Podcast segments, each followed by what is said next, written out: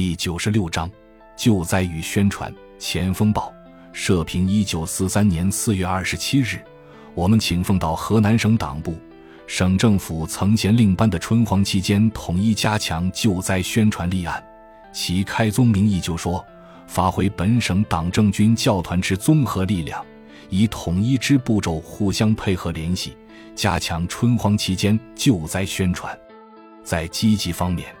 使救灾工作渗透社会、有效推进；在消极方面，使错杂之观念与悖谬之言论无由发生，而后方能正视听，洪时效益度春荒。其口号为集中人力物力，实行以富养贫的自救办法，并严惩救灾不力及舞弊徇私之人。不书捐、不恤贫的为富不仁的人，就是灾民公敌。等于汉奸，其办法为组织宣传队宣传救灾工作，查考如有舞弊、徇私等不法情事，即报请承办。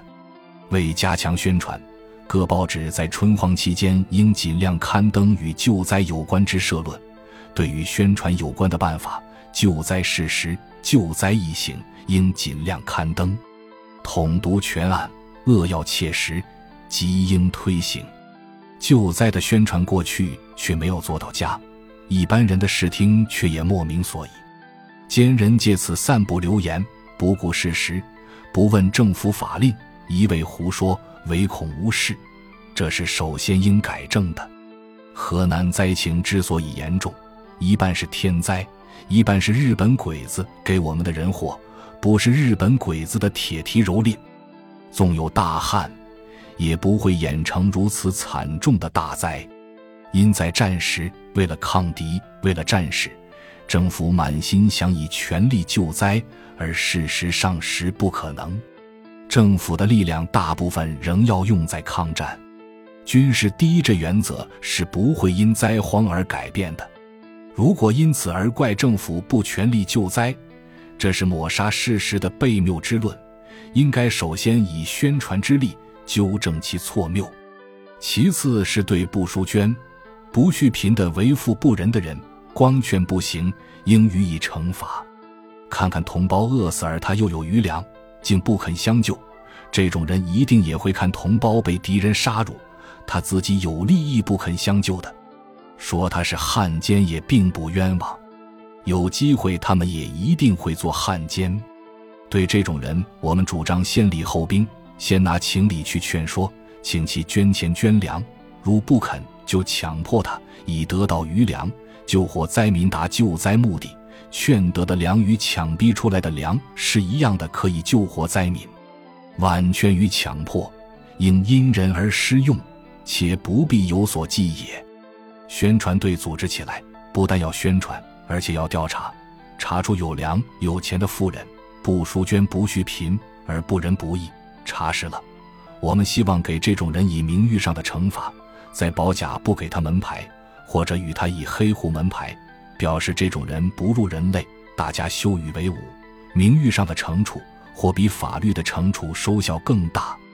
河南的灾，当然自力不能全救，但将所有的力量全用上，一定可以救活一大部分。省府锁定的以富养贫的自救办法。如宣传得宜，彻底施行，收效一定很大。这一原则，这一政策绝对正确，即应拥护。本报再三再四的著论，时而竭力主张，继而竭诚拥护，以期能由宣传继而实行，由口号继而为事实。如何能为事实？我们的摊派救灾捐主张，到今日我们仍认为有历时付诸实行的必要。有许多人有一种劣根性，不施压力是一毛不拔的。最后说到各报多主救灾社论，关于这一点，我们差堪自慰。